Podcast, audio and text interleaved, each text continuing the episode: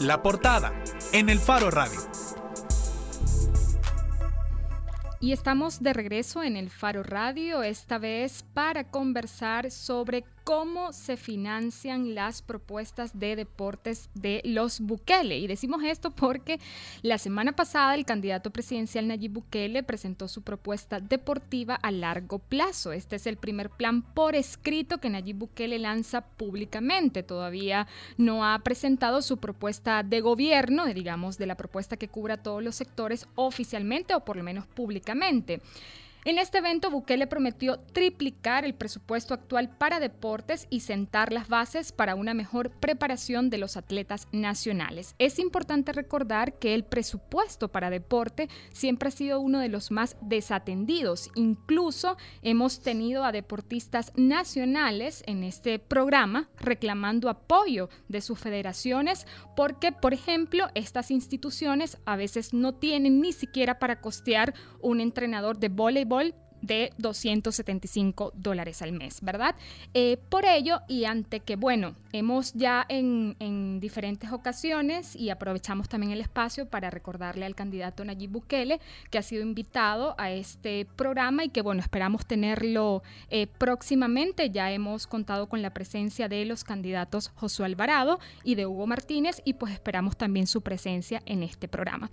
Y para ello, para hablar de lo que, de lo que veníamos comentando al principio, de las propuestas en el área de deporte del candidato presidencial Nayib Bukele, tenemos a Yamil Bukele. Yamil, buenas tardes, bienvenido. Bueno, buenas tardes eh, a todos ustedes. Es un gusto estar compartiendo los micrófonos y poder compartir con todos los que nos están escuchando eh, la propuesta del plan de gobierno de Nayib en referencia al tema deportivo. Es importante antes de iniciar las preguntas recordar que Yamil Bukele es presidente de la Federación Salvadoreña de Baloncesto, también es presidente de la Confederación Centroamericana de Baloncesto, miembro del Consejo Directivo de la Federación Internacional de Baloncesto para América y este encabeza, pues ya lo decíamos, la plataforma de deportes del candidato eh, de Gana Nuevas Ideas, Nayib Bukele. Eh, Yamil, veíamos que en este evento donde presentaron la propuesta para deportes, eh, Nayib hacía este guiño, ¿no? Le, le, preguntaban sobre quién iba a dirigir el Instituto Nacional de Deportes y él decía, no tenemos un nombre todavía para el instituto, pero sí tengo un nombre para quien lo va a escoger, ¿no? Y dirigió su mirada, esto lo relatan los medios, dirigió su mirada a ti y se sonrió contigo.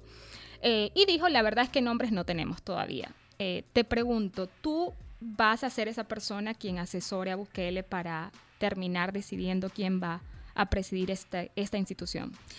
Yo creo que por el recorrido y mi experiencia en el tema deportivo y obviamente nombrado como emisario de asuntos deportivos de nuevas ideas, efectivamente me corresponde a mí eh, asumir la responsabilidad y discutir el tema con el candidato en este momento, pero obviamente si es elegido presidente de la República, Nayib, en quién es la persona idónea para, para encabezar el, eh, la cartera, digámoslo así, del, del deporte nacional, que es el Instituto Nacional de los Deportes.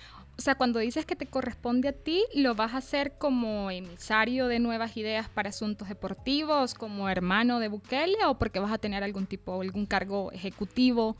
Lo hago por la experiencia que tengo. Eh, yo trato de ser muy profesional en este tema. Eh, trato de tocarlo con la, con la mayor cautela posible. Me, eh, creo con la modestia del caso que he pasado por todos los niveles en la estructura deportiva, desde empezar a recrearme a través del deporte, competir, ser seleccionado nacional y tener los cargos a nivel internacional y nacionales que ostento. Conozco al medio, conozco muchas historias de atletas, tú lo acabas de decir, y es un punto muy importante. Eh, ese contacto que he tenido durante toda esta trayectoria con atletas, con entrenadores, con dirigentes deportivos, eso me da la capacidad para poder asesorar. Creo que los presidentes o los candidatos tienen que rodearse de buenas personas y, en este tema deportivo eh, dejo a un lado que soy el hermano de Nayib.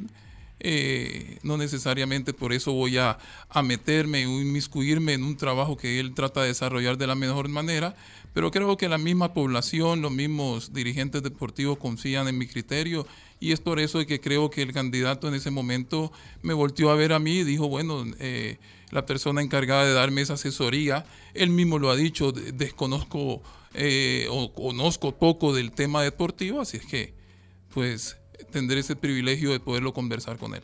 Ahora la última palabra la tiene el presidente de la República, claro está.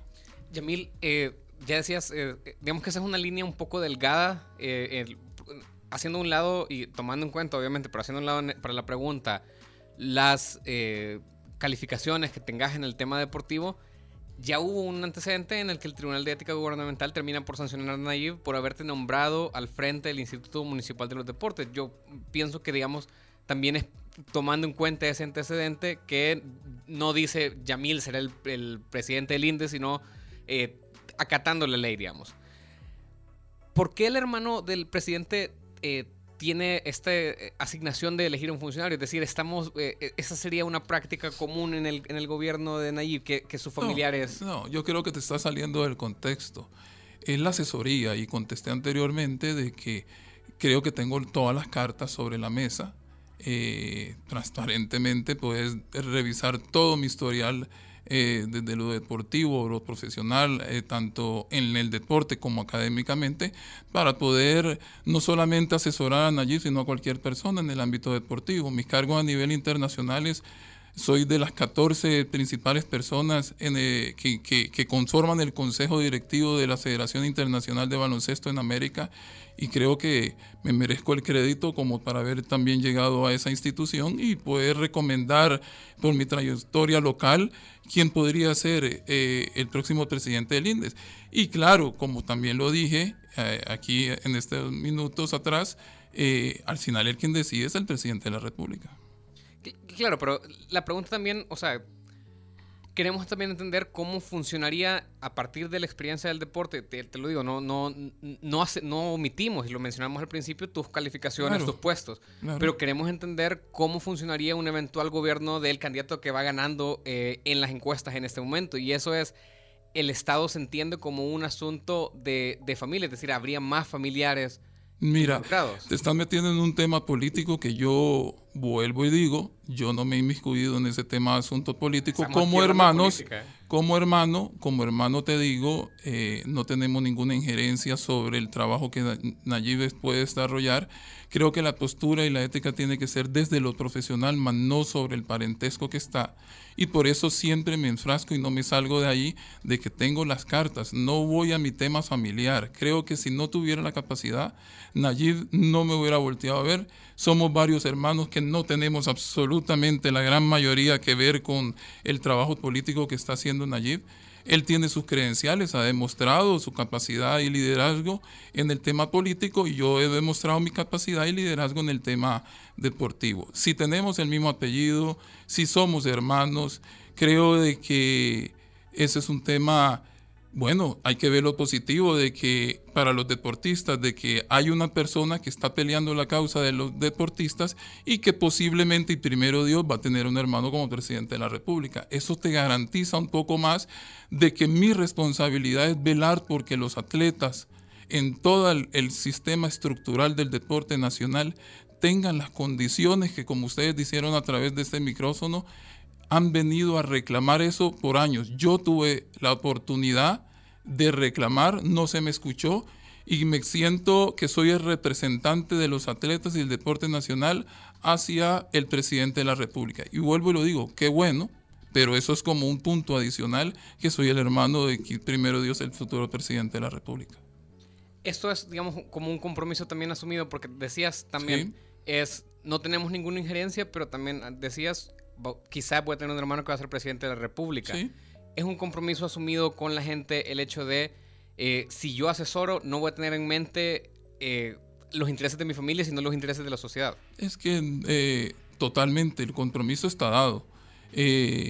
me siento responsable, quiero ser parte de la transformación del deporte, quiero ser parte de esta historia quiero ser el vocero y, la persona que ayude a, rescatar de donde se encuentra el deporte actualmente, pero eh, lo trataré y, ahí está mi récord, no, de no inmiscuir asuntos eh, familiares con temas de eso. Él ya lo dijo en su momento, eh, Yamil me va a ayudar a escoger quién va a ser la persona idónea que está ahí, más no dijo yo voy a ser el presidente del INDES. Creo que eso es un punto que hay que, resaltar o recalcar más que empezar como que y, la familia tendrá algo que ver o no tendrá algo que ver. Yo por mi cuenta te lo digo, eso nunca ha sido así. Hoy estoy en otra, otra postura, también soy director del IMDER, donde si queremos tocar el punto de partidario, donde está otro partido eh, asumiendo eso y creo que mi profesionalismo y la capacidad eh, me ha mantenido ahí y eso es lo que yo más valoro. Yamil, hablemos de los cambios que pretenden hacer a partir de un posible futuro gobierno. Ya planteaban ese día que querían convertir o que una de las propuestas es convertir el Instituto Nacional de Deportes en una secretaría de deportes. ¿Cuál, es la, ¿Cuál sería la diferencia entre esta, este dos, estas dos instituciones? Es decir, ¿cómo se contemplan? En el plan una secretaría de okay. Primero la secretaría eh, nos daría un poco más de flexibilidad a la hora de, llevar a cabo el plan estratégico que se tiene en cuanto al deporte para los 20 años. Eh, ¿Flexibilidad en qué sentido? Lo que pasa es que una secretaría te puede dar mucho más, eh, como, como es un, es, está directo y recibe órdenes directamente del presidente de la República, y hacer y hago la comparación de elevar de elevar el estatus que tiene un instituto a una secretaría y no convertirlo también en ministerio, que es lo que muchos dicen, es poner, tener el enlace y trabajar en base, en base a una gran mesa de trabajo integral con las demás carteras del Estado. El deporte no va a poder rescatarse ni va a poder ser atendido si no se involucran las demás carteras de Estado y te puedo mencionar algunos. El Ministerio de Turismo en cuanto al turismo deportivo que se pueda eh, desarrollar en nuestro país. El Ministerio de Salud porque definitivamente la actividad física te puede prevenir y te puede ayudar a disminuir los índices que tenemos en cuanto a la obesidad, eh, hipertensión, diabetes, que son las, de las tres principales enfermedades en nuestro país. Si el gobierno está y no he entrado todavía en el tema deportivo, pero si el gobierno está invirtiendo en, en solamente sanar a toda esa cantidad y universo de salvadoreños que ya padecen eso, a través del deporte podría disminuir que esa aceptación no sea tan grande. Y vamos al tema también de seguridad el Ministerio de Seguridad Pública, vamos al Ministerio de Educación, al Ministerio de, Hacienda. Entonces, a través de una secretaría que obviamente recibe órdenes directas del presidente de la República, podríamos tener un acceso a poder transformar en todo el sistema estructural el deporte nacional. Ahora, actualmente, sin embargo, el INDES está adscrito a la presidencia, incluso por ley de presupuesto, también recibe directamente fondos. Pero sus estatutos actual, como está constituido, no le permite hacer lo que te mencioné anteriormente. Ah, el presidente, entonces, ¿ah? Entonces es reforma de estatutos, o sea, lo que Claro, es que no es inmediato. Ese cambio no va a surgir inmediatamente. De todas maneras, también hay que hacer muchos cabildeos en la Asamblea Legislativa, aunque la creación de las secretarías, el presidente de la República puede crear los ministerios y las secretarías que él estime conveniente. Pero yo voy más allá de la transformación estructural desde la raíz del deporte nacional. Entonces, sí, ambos reciben, pero no es la misma dinámica que tiene el presidente del INDES que ser el secretario de una, valga la redundancia, secretaría adjunta a la presidencia de la República. Ahora, Eso es lo que yo, a, mí no me queda claro, porque sabes más de deportes que nosotros. ¿Cuál, o sea, ¿Cuáles son esos cambios concretos en la dinámica entre ser el, presidente y secretario? El, presidente del INDES está detrás del escritorio todo el tiempo en el INDES. El secretario obviamente puede entrar, puede tener conversaciones directamente con cada uno de los eslabones que construyen el aparato eh, presidencial. Hablo de los ministerios y, puede, y pueden ponerse de acuerdo incluso en utilizar algunos recursos en el, bienestar general y obviamente individual de cada una de las carteras. Y ese rol del presidente del INDES no podría, o sea, no podríamos tener un presidente del INDES que no estuviera detrás del escritorio simplemente con poner una, una mejor persona a cargo, un, un, funcionario más está Muy, está muy debilitado, está muy debilitado el instituto. ¿Y cómo se.? Vaya, entonces hablemos de eso. ¿Cómo, eh, ya nos dijiste reforma de estatutos, transformarlo en secretaría. ¿Qué otras formas se usarían para fortalecer el Instituto de los Deportes? tendríamos que hablar directamente del plan. Y es la modernización, y ese empezamos con el eje número uno, que es la modernización del instituto. El instituto no cuenta con las herramientas ni el personal está eh, en la actualización ni enfocado en pensar que el ser humano, en este caso los deportistas o los salvadoreños, son el centro de atracción y para los cuales debe de trabajar. Hay que hacer el instituto mucho más eficiente, mucho más eficaz en el desarrollo y en el objetivo que está planteado en el plan de, de trabajo. Y Obviamente, obteniendo una modernización del instituto, vamos a poder tener un mejor acceso y un mejor desarrollo de todo el plan, que no hemos llegado a hablar de eso. Vaya, eh, hablemos del plan. Eh, en grandes rasgos, ¿qué es este plan? Bueno, este plan eh, está constituido por 12 ejes, dos, dos, de los ejes principales son los ejes, eh, los programas transversales que va desde la modernización, la creación de la medicina o rescatar la medicina deportiva en el deporte nacional y hablo de la nutrición, la rehabilitación, la medicina eh, general, la psicológica. Obviamente eh, hablamos también de los cuartos de musculación, hablamos también de de la flota de, que tiene el instituto para reforzar el, transporte interno de los, de, los, de los atletas. Hablamos del desarrollo deportivo, desarrollo comunitario, juegos estudiantiles, juegos nacionales y crear la política de desarrollo de infraestructura deportiva a nivel nacional. Yamil, Sí, un poco para, para aterrizar las propuestas, es decir, porque a veces, y, pasa mucho en campaña electoral, que conversamos con, los candidatos, con, el equipo que lo ayuda, que eh, hacemos, digamos, varios enunciados de cosas que parecen eh, inaccesibles, porque uno creería que son eh, más a largo plazo. Pero en el caso de ustedes, ¿cuál sería la primera decisión que tomaría el gobierno en el área de deportes una vez llegue al Ejecutivo? En el orden sistemático del programa vamos a modernizar primero el instituto. Si esa herramienta no está hecha, estamos sentados aquí, yo veo eh, el centro de locución bastante bonito. Estoy seguro de que si estuviéramos aquí a esta hora del día, pero no hablo exactamente de eso, pero si no tuviéramos las condiciones, aquí estaríamos tratando de correr y no, estaríamos apegados a tener un buen trabajo. A mi modernización me lleva a pensar en infraestructura y en financiamiento. No, yo hablo, todo está en el mismo presupuesto. Si hablas de, de infraestructura y demás, está basado en la triplicación del presupuesto actual. Todo está contemplado en lo que se vaya a desarrollar. Yo hablo más que todo en el sentido del trabajador. Los mismos trabajadores no están satisfechos de la forma en que son atendidos. Las mismas áreas de funcionamiento del instituto no están acordes. No tenemos computadoras, no tenemos un programa deportivo actualizado, no tenemos sistemas que nos lleven a hacer eficientes el trabajo del personal en el instituto. Hay que ver si la gente está capacitada o no para poder atender al personal deportivo. Desde ahí partimos. Si el instituto está modernizado, nosotros vamos a poder desarrollar los siguientes eh, programas.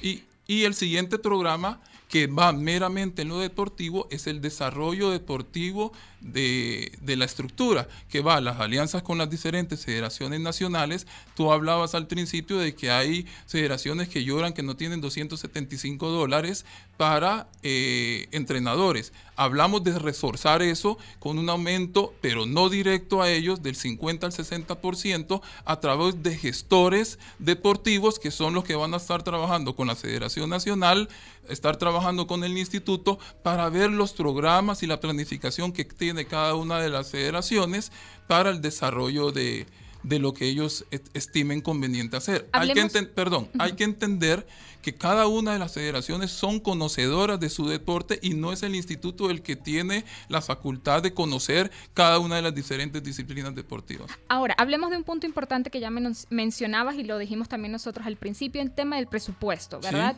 Em, el presupuesto del INDES de este año es el más alto en los últimos ocho años, pero hay que ver claramente eh, cómo ha sido el incremento. Hablamos de en 2011 era de 11.9 millones y ahora en 2018 es de 12.8 millones. Pero, o sea, es decir, en dos administraciones, en la última ha crecido 900 mil dólares. Ahora, ustedes ofrecen triplicarlo para 2020, es decir, para el presupuesto, su primer presupuesto con un futuro gobierno de Bukele. ¿Cómo se hace eso? Bueno, es, primero es designación directa del presidente de la República. Ahora, el presupuesto puede ser directo del presidente de la República o eh, amarrar algunos proyectos que tienen las diferentes carteras de Estado para ejecutar todos. Y tocando el tema deportivo, no se trata de hacer los 100 metros planos donde cada una de las instituciones trate de ver quién es el que más lejos llegue. Se trata de hacer una carrera de relevos. Y te lo voy a explicar de esa manera. Se habló del Ministerio de Turismo, de la creación de la ciudad del sur en la, en la costa de nuestro país. Ok, vamos a invertir en eso. Y si vamos a hablar del sur, no tendríamos que capacitar, entrenar a los muchachos que hacen deporte eh, como el surf, como vela eh, y capacitarlos. Entonces, si ese recurso va a entrar para construir eso, atraer el deporte, el turismo deportivo, automáticamente de ahí puede salir un presupuesto para eh, el deporte. Vamos al Ministerio de Seguridad. Yo te lo digo como presidente de, de, una federación. Fui varias veces a inaugurar proyectos deportivos de la Policía Nacional. Pero ¿por qué no involucramos a las federaciones nacionales en ese proyecto de prevención, y, estoy marcando las comillas aquí, de prevención de la delincuencia a través de las federaciones nacionales. El recurso lo ejecuta el ministerio, que ya lo está haciendo, pero involucramos a las federaciones nacionales para poder desarrollar un torneo que sirva también en beneficio. La prevención no se hace tirando un balón e ir todos los niños detrás de la pelota, se hace con continuidad y un programa eh, que tenga un beneficio no solamente eh, de corto placista, sino que a largo plazo y perfectamente la federación lo puede eh, gerenciar. Claro, pero cuando conversabas, cuando decías que habría que, que, se tendría que triplicar el presupuesto que viene por parte directa del presidente, pero que tiene que pasar por la asamblea igualmente, así lo, lo, proponga, eh, y de igual manera esas reorientaciones de las que hablas también tendrían que pasar por, por la asamblea. ¿Cómo hacerlo? No, es que no estoy hablando de reorientación, son gastos que ya se tienen actualmente, pero inmiscuye, o sea, dejan por fuera las federaciones.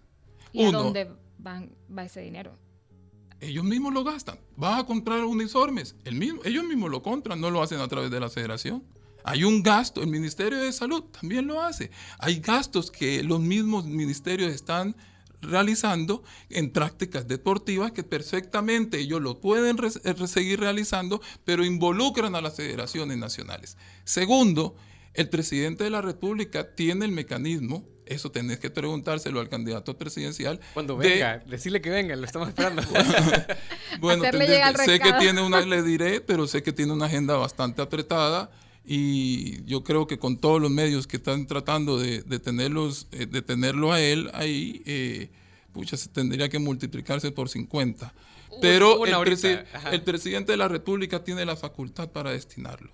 Yo te voy a poner un caso. Si estamos combatiendo a la inseguridad en nuestro país, ¿por qué todo tiene que ser eh, persuasivo y, atacarlos desde la parte de arriba y no tener una prevención a través del deporte perfectamente? Y hay partidas que lo usan para eso. Ahora, el experto en ese tema no soy yo. No me voy a poner a inventar en un tema que desconozco. Yo estoy en la parte del deporte y cómo lo vamos a ejecutar. Ahora, o sea, solo, solo para entenderte, lo que dice es que ese incremento, triplicar ese presupuesto, no solamente vendría para el área de deporte, sino también hacerlo a través de otros, de otros ministerios. Para hablarlo más claro, podría venir del presupuesto ya asignado de otros ministerios, que ya lo tienen y que ya lo ejecutan. Solo es buscar la manera más eficiente o eficaz de cómo desarrollarlo, donde todos ganemos. Ganar la federación a través de sus programas y el ministerio sigue haciendo sus programas también. Ahora, también hay una asignación, también hay una asignación que lo puede hacer directamente el presidente de la República. Y toqué el, el tema de seguridad. Hay impuestos de la seguridad que hoy se están quitando y se van a mantener algunos porque el combate tiene que venir desde la prevención. Y para eso estamos nosotros. Lo que pasa es que, eh, no sé si lo veo así, eh, aquí hay que mezclar y por eso hablo de la gran mesa integradora. Aquí tenemos que tener a la gente que sabe de política para buscar el mecanismo y a la gente que sabe de deporte para poder ejecutarlo. Si lo vemos todo superficialmente y lo vemos solo en tema político, no vamos a entender la parte de desarrollo deportivo. Porque estamos hablando del presupuesto, pero creo que no me están entendiendo cuando yo menciono de que el dinero está ahí. La ejecución está ahí. Los problemas del país están. Yo lo único que digo es que nosotros podemos tomar eso y poder prever la delincuencia con un buen programa deportivo. Hay 200 millones. Sí, yo, bueno, solo para entender, tratar de entender este tema, queremos tratar como cuatro otros temas más. dale, dale, dale. El punto es entonces, ya decías que hay dinero que están ejecutando otros ministerios, otras áreas, en programas deportivos. Y también decías que ellos mismos se mantendrían a ejecutarlo. En tema de políticas públicas siempre hay que tener una forma de medir los avances. Es decir, claro. no, no significa entonces que el presupuesto del INDE vaya a ser eh, triplicarlo sería ahorita son 36, eh, millones. No significa que vaya a ser 36 millones en 2020, sino que puede ser una inversión en general de 36 millones en el deporte, aunque el presupuesto del INDES no se incremente si está bien ejecutado, si está bien ejecutado, se puede lograr de esa manera. Eso, entonces que, que, que, otros dineros de otros programas, otros ministerios en política deportiva con eh, participación del INDE se ejecute, aunque en el documento de presupuesto diga 12. Me, me, acaba de llegar otro, otra idea tengo entendido que el Ministerio de Educación para temas de los Juegos Estudiantiles, el Ministerio eroga unos fondos para la realización porque le corresponde al Ministerio de Educación hacerlo. de eso estoy hablando. Ahora, estoy convencido, pero vuelvo e insisto, ese tema ya hay que preguntárselo a, a Nayib, si llega a ser presidente, sobre de dónde y de qué lugar va a sacar el dinero que va a ir directo al aumento del presupuesto del, del, del deporte nacional. Eso no lo tienen contemplado, formulando este plan que han hecho. Eh, no. El mecanismo directo no lo tengo yo, no lo tengo ahorita a la mano, eh, de la cantidad que se rogaría directamente del presupuesto. Pero ¿no crees que para plantear un plan tan ambicioso como el que plantean, deben hacer un análisis ya incluso antes de presentar la propuesta de con qué fondos se financiarían ese plan. Claro, pero es que yo los 36 millones sí estoy claros de dónde se pueden sacar. Yo lo que te quiero dividir es, es la otra porción, la otra porción del presupuesto directo, si lo va a sacar de la, de la partida secreta. Es, ese, ese detalle, no te voy a mentir, no tengo exactamente el detalle. El detalle lo maneja él. Ok, perfecto. Vaya, eso es una parte importante que tenemos que ir cerrando, no nos queda demasiado tiempo. Eh, hablamos ya también, por ejemplo, de, este tema de, eh, puntualmente esto, los juegos estudiantiles. Ustedes planean, eh, plantean en el programa la creación de juegos estudiantiles para jóvenes de entre 14 y 17 años. ¿Eso tendría alguna diferencia con los Codicader? Los juegos estudiantiles es dependiendo de la edad de los de Codicader. Hay 14 años y hay 17 años. Eh, los juegos ya están. Lo que pasa es que se ha venido desgastando y ya no tienen el mismo protagonismo que tenían anteriormente. Nuestra intención es incrementar la cantidad de disciplina y la cantidad de atletas que participen en este juego. Entonces, eh, no sería creación, sino que sería como hay que fortalecimiento. es fortalecimiento. Vaya, eh, la partida secreta que mencionabas, que podría ser, digamos, una pregunta, eso no, no, es, no es, una propuesta de Nayib eliminarla, la partida secreta. O sea, porque decías que también de, ahí podría ser... mira, el interés en realidad de, saber por, por, qué tenemos tanto interés en, el financiamiento es porque si no eh, evaluamos cómo se va a cumplir todas las propuestas. Todo se vuelve, se vuelven vagas. Exactamente. Se vuelven vagas. Y dijiste que podría ser la partida secreta, pero no, no, yo, yo lo que estoy, yo lo que estoy tratando de contestarte en ese momento era y te estoy dando un abanico de, de, posibilidades, posibilidades donde se puede financiar el, presupuesto. No necesariamente que tenga que ser eso. Vuelvo y te lo digo. Construimos un plan un plan que es 100% ejecutable y en el último punto del plan está, vuelvo y te lo digo, la incorporación de la mesa de trabajo donde se involucren todos los ministerios en función del desarrollo deportivo de nuestro país. Ustedes en el plan este se incluyen reformas educativas que le devuelvan la prioridad, o sea, como no sé si hay, existiera un proyecto de ley, pero que le devuelvan la prioridad al tema de la educación física en los centros escolares y en los colegios, porque ese, digamos, es es una propuesta ambiciosa, se ha dejado en los últimos gobiernos de eh, de, invertir en capacitación de profesores la y, e infraestructura, obviamente. Mira, hay que tener, hay que ver hasta dónde podría ser el, el alcance de esto. La educación física sí hay que, que modernizarla. Nosotros hablamos de redefinir las formas de abordaje sobre cómo se debe de implementar esto, los nuevos planes de estudio y materiales didácticos actualizados. Hablamos de un trabajo con el Ministerio de Educación e incorporar a los profesores, porque otro tema que se da es que van saliendo eh, licenciados en educación física, pero después no tienen dónde poderse eh, ubicar o hospedar. Em, definitivamente esto tiene que entrar en el desarrollo, en el trabajo de la nueva educación física en nuestro país. Yamil, ya para finalizar, eh, ya comentabas, o, y perdón que, te lo comentemos, pero ya decías que no hay claridad todavía cómo se va a, financiar este plan, no, ¿verdad? perdón, no es que no haya claridad, o sea, la claridad la tengo. Pero... Ya nos decías que no, ni siquiera habían tomado en cuenta cómo se iba a financiar. No, claro que sí. Los 36 millones que Nayib prometió del incremento, inclusive se lo preguntaron en ese día, vuelvo y te lo digo, salen de diferentes carteras de Estado y una asignación directa del presidente. Lo que yo, Yamil, que no maneja el tema político o la forma en cómo se puede tirar directamente desde el presidente de la República es la porción que Nayib tendría que contestar cuando se dijo de los 36 millones de dólares. Vaya, perfecto. Bueno, te agradezco. Ya hemos finalizado la entrevista por hoy, la portada de hoy. Te agradezco, Yamil. Te agradecemos por estar presente y recordarte que pues le hagas llegar nuevamente un mensaje. El mensaje al candidato. le, diremos a Nayib. Gracias, gracias. Bueno, hacemos una pausa, regresamos en la contraportada hablando de la reinvención de César Menéndez, una exposición llamada Retrospectiva. Ya volvemos.